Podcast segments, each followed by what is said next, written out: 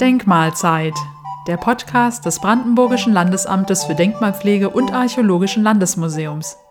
Die Originalsubstanz, eigentlich das Lebenselixier der Denkmalpflege und vor allem der Denkmale, über die wollen wir uns heute unterhalten. Mir gegenüber sitzt Professor Dr. Thomas Drachenberg, der brandenburgische Landeskonservator. Ja, die Originalsubstanz, wie groß ist die Bedeutung dieser Originalsubstanz denn äh, für uns oder was würden wir ohne Originalsubstanz machen? Also ohne Originalsubstanz gäbe es, glaube ich, kein, kein Leben. Ähm, warum sage ich das jetzt? Weil wenn man sich mal klar macht, was heißt eigentlich Original, dann kommt man darauf, dass das Original nicht der Plan ist und das Original ist nicht das, was zuerst gebaut wurde und das Original ist nicht, was vielleicht gebaut worden wäre, aber nur im Plan drin ist, sondern man kommt relativ schnell darauf, dass das Original alles das ist, was wir vor uns haben heute.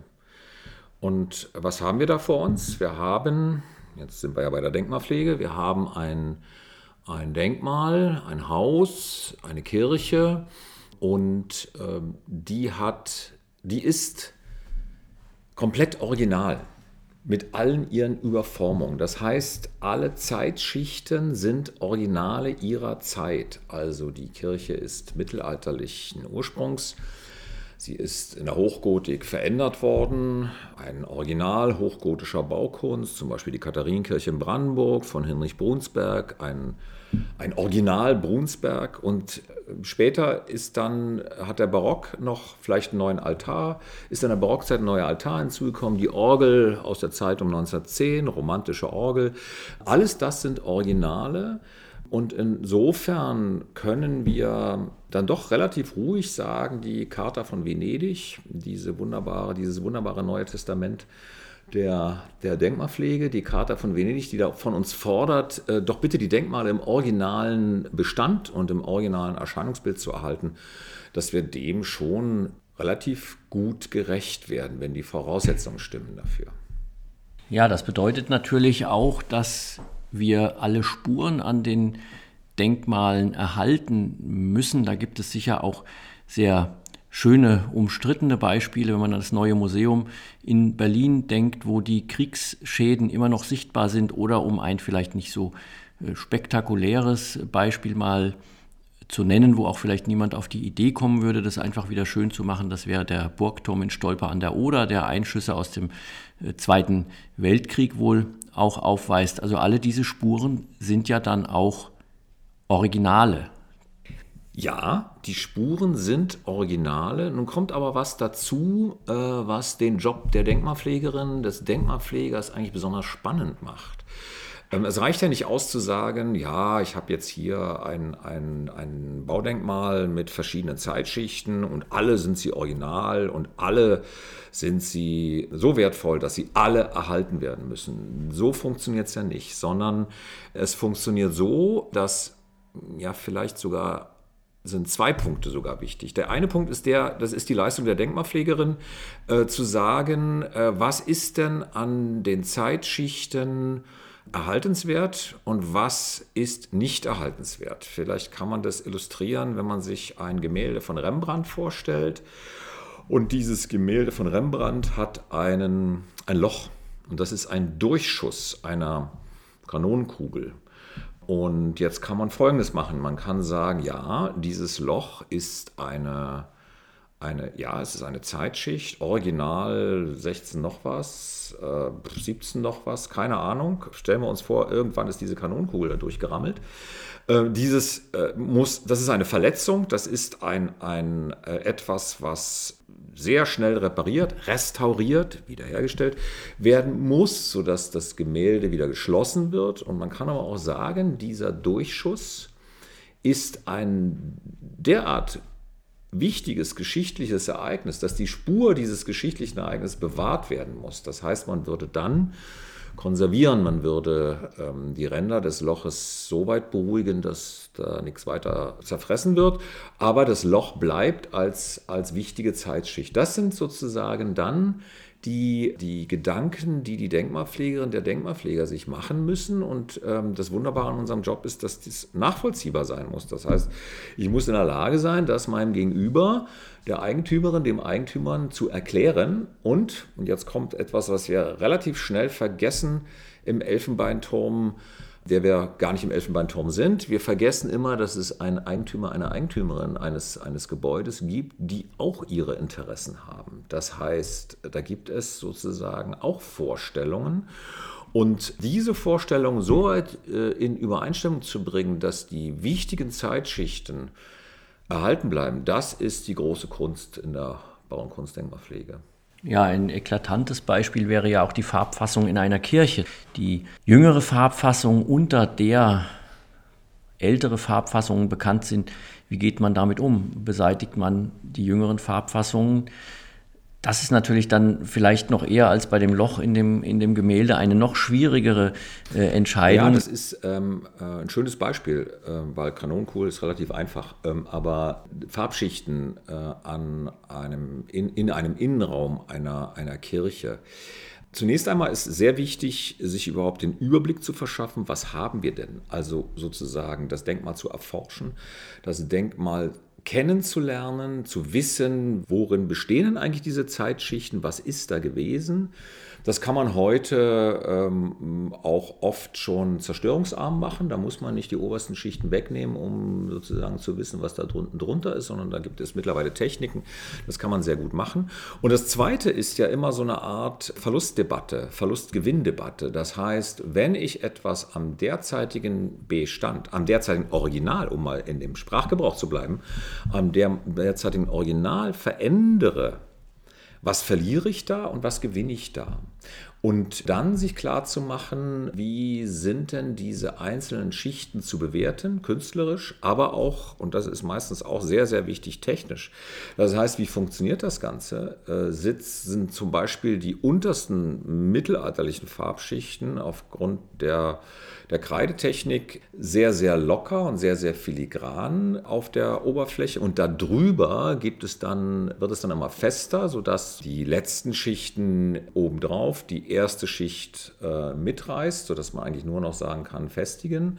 Oder was macht man? Und das ist wiederum eine, eine Diskussion, die wird von Fachleuten geführt, möglichst in einer kleinen Expertengruppe, um das Beste für, für das Original zu finden, um auch die Kosten in den Griff zu kriegen. Also wir, Denkmalpflege ist ja kein Luxusthema, sondern Denkmalpflege versucht ja etwas nachhaltig zu erhalten und dabei auch die Kosten in den Blick zu nehmen. Was sozusagen können wir wie realistisch umsetzen und was eben nicht.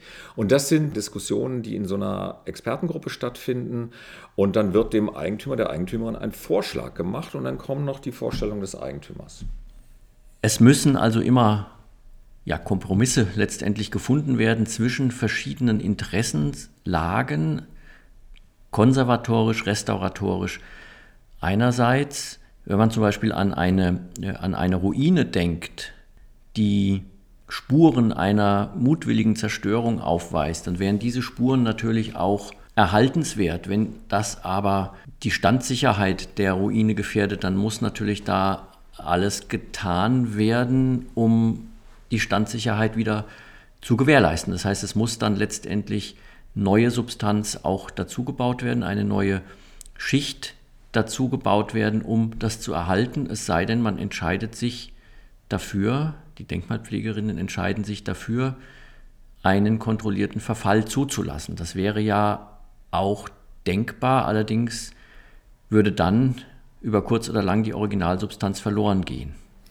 Das ist eine spannende Frage, trifft aber für die meisten Denkmale im Land Brandenburg so nicht zu, weil die meisten werden genutzt. Und äh, es gibt aber auch etliche Denkmale, die werden nicht genutzt, die können nicht genutzt werden, weil sie halt eine Ruine sind. Wobei auch Ruinen können genutzt werden, wenn man an unsere berühmteste Ruine, die wir haben im Land, ist das Kloster Korin, wird kräftig genutzt. Und da ist ja dann eher der Punkt, wie kann man die Nutzung so drauf abstimmen, dass das Denkmal dabei nicht Schaden erleidet. Auch das ist eine wichtige Frage. Bei der, bei der Konstruktion, bei der gedanklichen Konstruktion, dass also eine versuchte Beschädigung erhaltenswert ist, das würde ich erst einmal nochmal so gar nicht ohne Wenn und Aber sagen, sondern man muss diese Beschädigung, ich hatte es vorhin schon, man muss diese Beschädigung bewerten. Das heißt, wenn sie äh, reiner Vandalismus sind, würde ich jetzt mal sagen, dann würde man sehen, dass man das wieder restauriert, das heißt die Beschädigung wieder repariert. Und wenn es ein geschichtliches Ereignis ist, muss man sich verständigen, ob das jetzt so wichtig ist, dass das an diesem Gebäude sich abbildet äh, an der Zeit. Also ich rede jetzt von kleineren Beschädigungen. Ich rede jetzt nicht davon, dass das Gebäude zur Ruine geworden ist. Äh, wenn wir jetzt davon reden, dass das Gebäude zur Ruine geworden ist, dann ist natürlich immer die Frage, ähm, worin besteht das Ziel und was habe ich für ein Gebäude vor mir? Also niemand, schon Karl Friedrich Schinkel, hat nicht daran gedacht, äh, und Ferdinand von Quast, das Kloster in Korin wieder aufzubauen, sondern das ist eigentlich der Ursprung der modernen brandenburgischen, ja, ich würde jetzt schon was sagen, deutschen Denkmalpflege, mitteleuropäischen Denkmalpflege, dass die in der, im Original wir haben ja gerade gesagt, das Original ist das, was wir vor uns haben. Und Karl Friedrich Schinkel hatte eine Ruine vor sich, dass dann überlegt wird, wie kann ich dieses Original so weit erhalten. Und damals ist völlig richtig entschieden worden, bei dieser Dimension jetzt keinen Wiederaufbau eines Zisterzienserklosters zu generieren, sondern diese Ruine als solche zu erhalten. Und das kommt zum nächsten Punkt, dass so, so eine Erhaltung eines Originals mit den verschiedenen Zeitschichten, die auch in Korin vorhanden sind, ja immer auch ein eine Pflege, eine kontinuierliche Pflege bedarf. Also äh, wenn jemand in einem Haus wohnt, dann ist die Pflege selbstverständlich, weil der möchte nicht, dass es durchregnet. Der guckt schon, ob der äh, Ziegel schief liegt. Das ist dann, wenn da keiner drin wohnt und wenn es sozusagen sich um eine, eine ähm, Nutzung handelt, die sporadisch stattfindet oder, oder, oder, ähm, dann ist diese Pflege schon relativ schwierig äh, zu organisieren. Man muss sich immer wieder bewusst machen, dass es Wartung und Pflege gehört dazu zur Erhaltung. Was im privaten Bereich ganz selbstverständlich ist, ist eben in anderen Bereichen leider noch nicht selbstverständlich. Und das führt uns auch so ein bisschen zu dem Problem, was wir gerade jetzt ähm, in den letzten fünf, sechs Jahren äh, verstärkt haben, dass wir äh, ja zum Beispiel bei den Dorfkirchen die Nutzungsintensität abnimmt. Das heißt, es gibt Kirchen, die sind restauriert in der Uckermark oder in der Prignitz und die werden einmal im Jahr benutzt. Und dazwischen sieht halt niemand mehr so richtig hin, ob der Dachziegel jetzt schief liegt und ob da nicht dann Regen durchkommt. Und es wäre sehr einfach, diesen Dachziegel wieder gerade zu rücken und äh, größere Kosten zu verhindern. Und daran sitzen wir jetzt gerade mit vielen Partnerinnen und Partnern aus der, aus der Landeskirche, vom Förderkreis Alte Kirchen, von der Architektenkammer, vom Förderverein Baukultur, von der Ingenieurkammer, um ein Netzwerk zu entwickeln, wie man diese wichtigen Baudenkmale, die ja nicht nur für die christliche Gemeinde wichtig sind, sondern ja auch für die Leute, die dort wohnen und auch für uns, der wir diese Kulturlandschaft des Landes ja als wichtigen Punkt begreifen für unser Land, äh, um das zu erhalten. Das ist, glaube ich, dann so eine, so eine neue Dimension, die auf uns zukommt. Ja, und ein weiterer, eine weitere Interessenslage, die berücksichtigt werden muss, die schon genannt wurde, ist natürlich das Eigentümerinteresse. Wenn wir jetzt an bewohnte Gebäude denken, da ist es natürlich auch nicht möglich, die Originalsubstanz um jeden Preis zu erhalten in allen Bereichen, wenn es zum Beispiel um eine zeitgemäße Modernisierung des Gebäudes geht. Also da müssen natürlich schon Möglichkeiten geschaffen werden. Also niemand würde einem Eigentümer oder einer Eigentümerin zumuten, auf die Außentoilette zu gehen, weil wir wegen des Erhalts der Originalsubstanz keine äh, Toiletten und keine modernen Rohrleitungen einbauen können. Das würde natürlich nicht funktionieren. Ja, es gibt immer den Kompromiss zwischen den aktuellen Lebensanforderungen und äh, dem, was wir vor uns haben.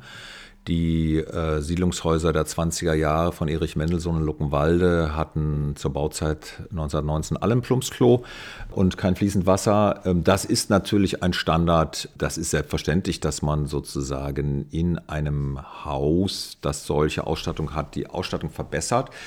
Ähm, wenn man das mal jetzt wegnimmt von, von, der, äh, von der Hygienefrage und auch eine moderne Heizung einbaut und, und, und, wenn man das jetzt mal wegnimmt und auf die, die Substanz geht, dann muss man sich immer entscheiden, ob man etwas zeigen will oder ob äh, man es nicht zeigen will, weil der Eigentümer möchte es nicht zeigen und es dann überdeckt, aber es kann jederzeit wieder gezeigt werden. Das ist sozusagen auch so ein Prinzip der Nachhaltigkeit, also nicht etwas wegzunehmen, zu zerstören, weil es gerade nicht angesagt ist, sondern dann vielleicht darunter zu bewahren, überzustreichen, um dann, wenn der nächste Eigentümer, die nächste Eigentümerin kommt, ein großes Interesse hat, das auch wieder zu zeigen, dass man das auch wieder hat und nicht aktuellen Moden unterliegt, die bestimmte Dinge jetzt nicht modern finden ähm, und ähm, das jetzt nicht akzeptieren können. Später wird es wieder akzeptiert. Also Denkmalpflege ist, ist eher so ein langfristiges Denken.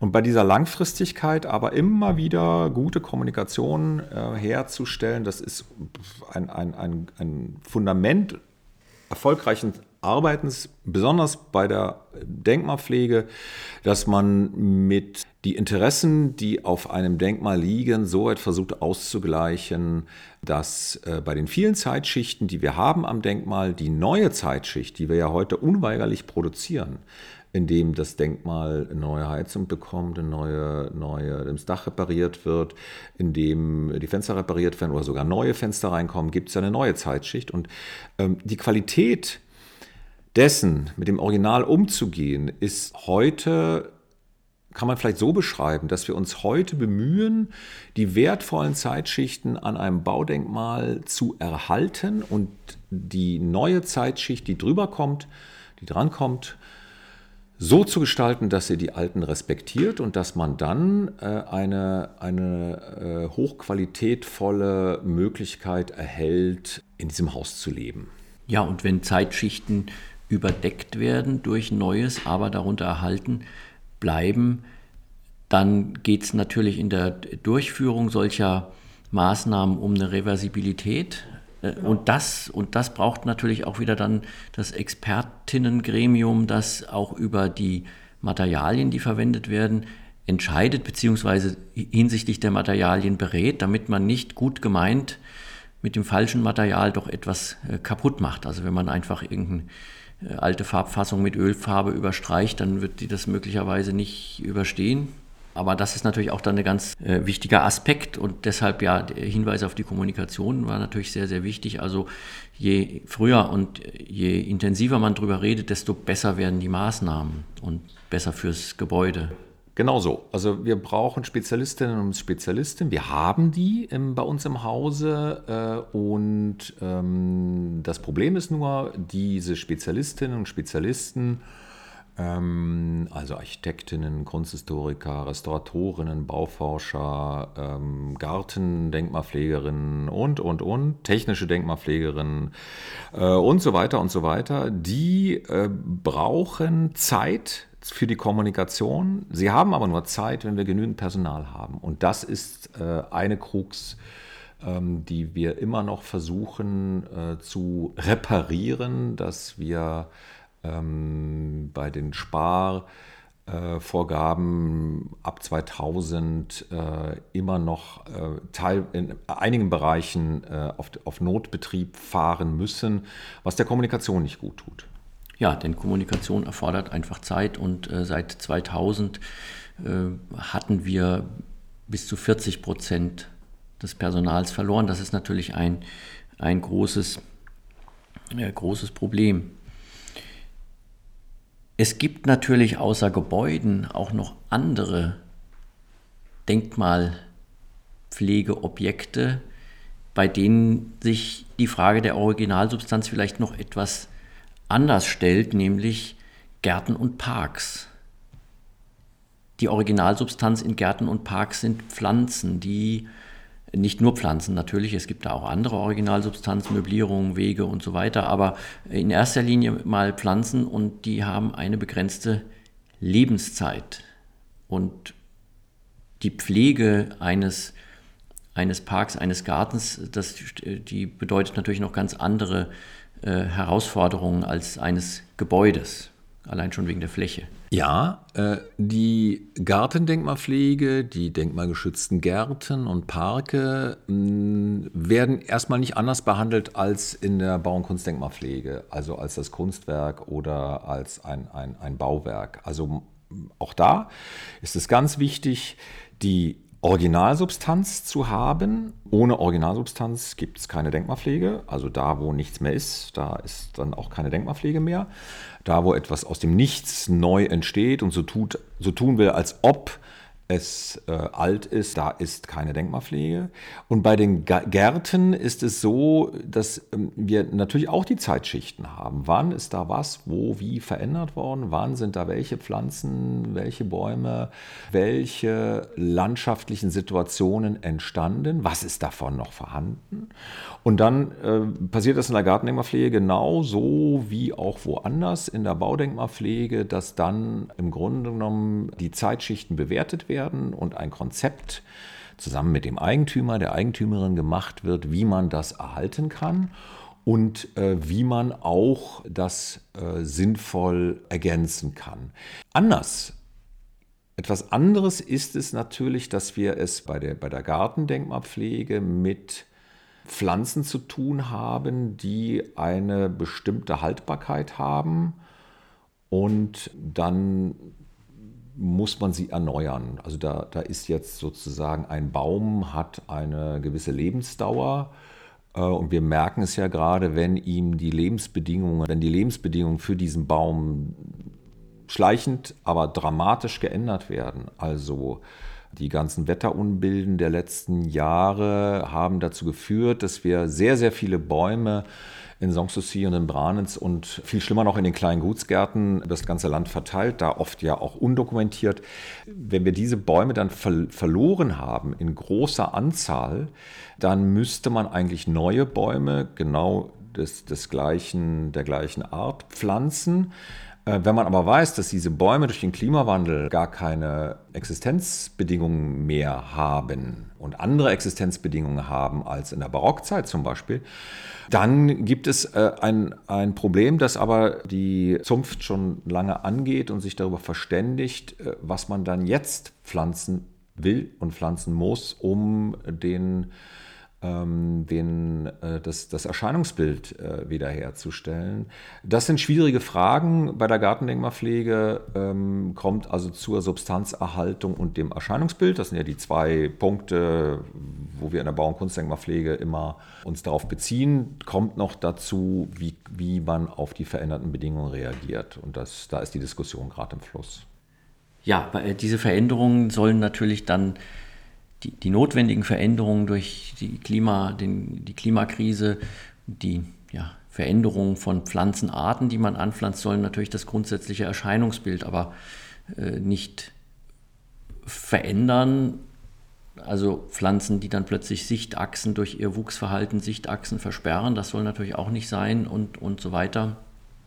Äh, aber da muss natürlich entsprechend darauf reagiert werden, denn es ist sinnlos, Pflanzen anzupflanzen, die nach wenigen Jahren dann schon wieder absterben. Das hat einfach. Genau, da ist die Diskussion im vollen Gange. Ja, das äh, ist sicher auch eine, das wird sich sicher weiterentwickeln, auch entwickeln müssen. Insgesamt haben wir jetzt hier über verschiedene Aspekte von Originalsubstanz geredet, sowohl in der Bau- und Kunstdenkmalpflege als auch in der Gartendenkmalpflege. Es muss immer Kompromisse geben, da es verschiedene Interessenslagen gibt. Bei allem ist aber doch zu berücksichtigen, dass die Originalsubstanz aus vergangenen Epochen endlich ist. Also letztendlich ist eine, ein behutsamer Umgang auf jeden Fall angesagt, weil jedes, auch noch so berechtigtes Wegnehmen von Originalsubstanz ist ein Verlust einer endlichen Dimension. Das müssen wir uns alle immer im im Hinterkopf als Gedanken bewahren. Ja, das könnte jetzt, glaube ich, auch ein schönes Schlusswort sein. Das ist uns schon bewusst, dass wir die Bauern-Kunstdenkmale nicht für ewig halten können, wie man nichts für ewig halten kann, sondern dass auch der beste Putz irgendwann mal nicht mehr haftet und dann muss man sich entscheiden, ob einem die letzten Flecken, weil eben äh, romanisch ganz wichtig sind oder ob einem das Erscheinungsbild viel wichtiger ist. Der Punkt ähm, ist eigentlich der, was machen wir in der Denkmalpflege? Wir versuchen, versuchen, Substanz und Erscheinungsbild des Originals in den verschiedenen Zeitschichten zu erhalten. Und uns ist klar, indem wir das tun, verlängern wir das Leben des Denkmals, aber wir werden nichts ewig halten. Aber es ist schon eine schöne Aufgabe, das Leben zu verlängern, auch wenn man nichts ewig halten kann.